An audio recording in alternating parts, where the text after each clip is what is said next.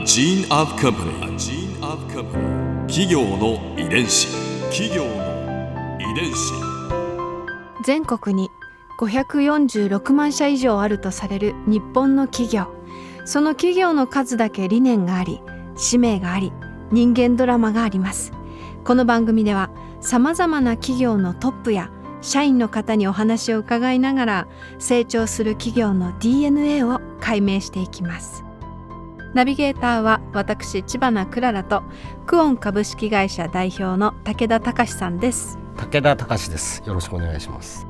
本日は株式会社 PC デポコーポレーション代表取締役社長執行役員の野島隆久さんをお迎えしております。どうぞよろしくお願いいたします。本日よろしくお願いいたします。今回は PC デポの今とこれからについて伺います企業の遺伝子。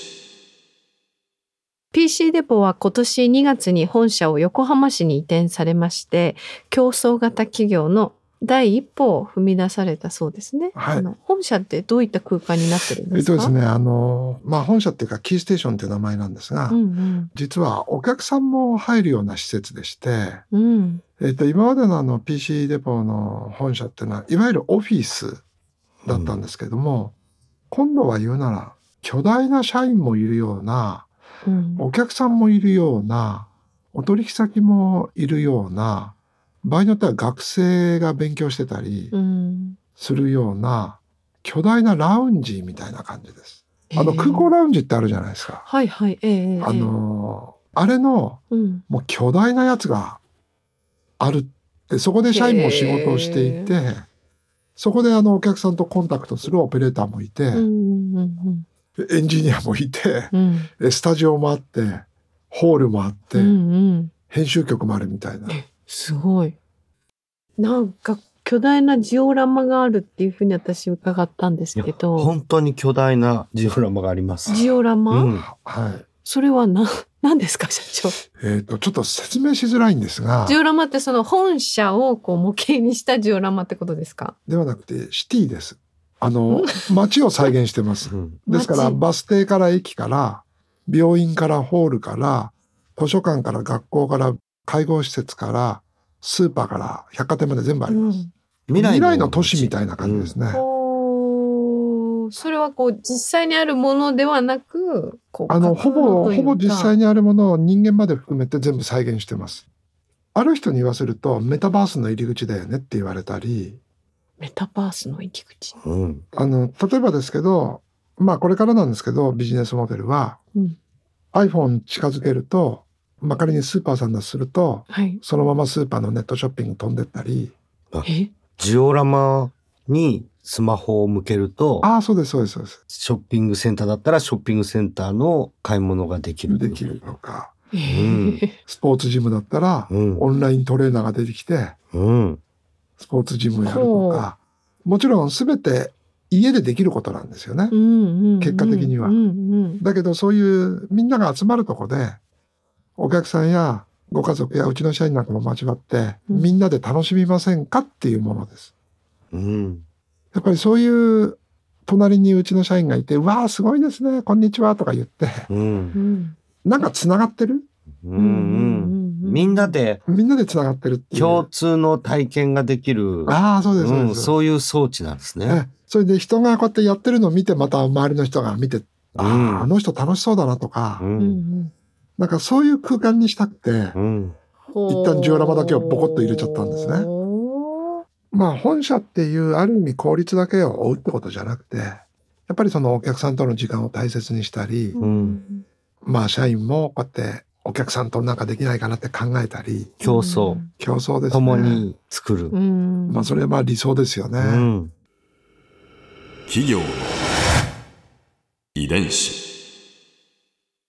その競争型企業の PC デポ、これからどういう人材が必要だと思ってらっしゃるんですかはいです？ね。あの、もちろんあの、寄り添うとか寄り添わないとかってあると思うんですけど、うん。やっぱり、まあ我々、そうは言いながらもプロフェッショナルですから、そうするとやっぱりお客のためにっていう、まず基本コンセプトを持ってる、うん。やっぱり倫理観兼ね備えるってことはうんもともとも大事条件だと思うんですね。うん。でやっぱり企業としても機械を何台売れっていう時代からいや例えばバスに乗ってる人を見ると現金で払ってる人がうんやっぱりバスだと現金出してると転んじゃうんでうんスマホでピッてできた方が転ばないんじゃないかと。うん。そうすると社員なんかに僕なんか言うのはバスで小銭出して転んでしまう子育ての奥様とかそのおばあちゃまとかおじいちゃまとか、うんこれとにかくなくせと。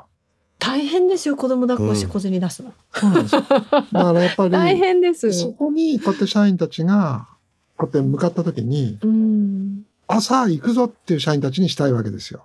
うん。なるほどあのいずれ例えばいろんな駅の駅前の駐輪場はスマホでピンになっちゃうと。そうすると今までたまに駅行って駐輪場に止めて電車乗ってた人が誰もいなくてここに自転車を置けって言われてスマホでピッてやるって言われる時代が来ちゃうわけですよね。うんうんその時にできなければ本人は何にも生活スタイル変わってないのに放置自転車扱いになっちゃうわけですよ。うんうんで、そういうのなくせって言わなきゃいけないんですね。その機械を売ることよりもお客さんの暮らしがどうそのうん課題としてうん。今後認識されるやつを解決していくのかっていうのをこの社員が全て分かんなくてもいいですけども、うん。社員にポッと投げたらこれが池に投げた石のようにこうやって波紋のように広がってよしこれみんな取り組むぞっていうこうやって企業にしていかなきゃいけないなというふうには思います。例の最後の質問に参りたいと思いますがこれ、はいい、つも皆さんに伺っている同じ質問なんですけれど、うん100年後の未来うん PC デポはどんな会社になっていると思いますか？またはどんな会社になっていてほしあの一いですか？個はあの PC デポって昔コンピューター売ってたよねっていう。う んまあそういう販売だったよねっていうことを過去形で言える会社がいいなってこととそれとやっぱり今すでに表面化している二酸化炭素の問題とかその様々な教育の格差の問題とかこういうことにある一定の役割をずっと果たしてる、まあ、時代とともにその課題って違うと思うんですけど、やっぱり生活者の立場に立った、まあ、企業イデオロギーっていうのがうんちゃんとあるといいなとはうん思いますね。そこら辺はそういう会社しか残らないような気もするんですよね世の中から。うんまあうちがそういう方の残る方の分水嶺のちゃんとこっち側にいればいいなっていう。どこにいるかはそんなに目指させるつもりはないのでやっぱり世の中には分水嶺がちゃんとあると思うので。うんちゃんといつもこうやって生き残る確率が高い方の分水嶺にいてくれればうんいいなとは思いますね。ここで Clara's Viewpoint 今回印象に残ったのは横浜キーステーション私も行ってみたい こうどんな空間になってるのかなってお話を聞いてすごく興味が湧きました。パソコンをこう購入するっていう行為だけじゃなくっていろんなことがそこで起こってるわけじゃないですか。でそこの空間を一緒に楽しむ会員さん同士の交流が少なからずそこには生まれていてなんかね家でこもってパソコンでネットショッピングしてるだけよりもそのキーステーションのラウンジに行ってやってる方がなんかすごく楽しいことが起こるんじゃないかなって思って。いや私も行ってみたいなと思いました。なんか娘2人連れて子供が遊べる場所もあったらなお家族連れは楽しいだろうなとか。これからどんな場所になっていくのか本当に楽しみですね。企業の遺伝子。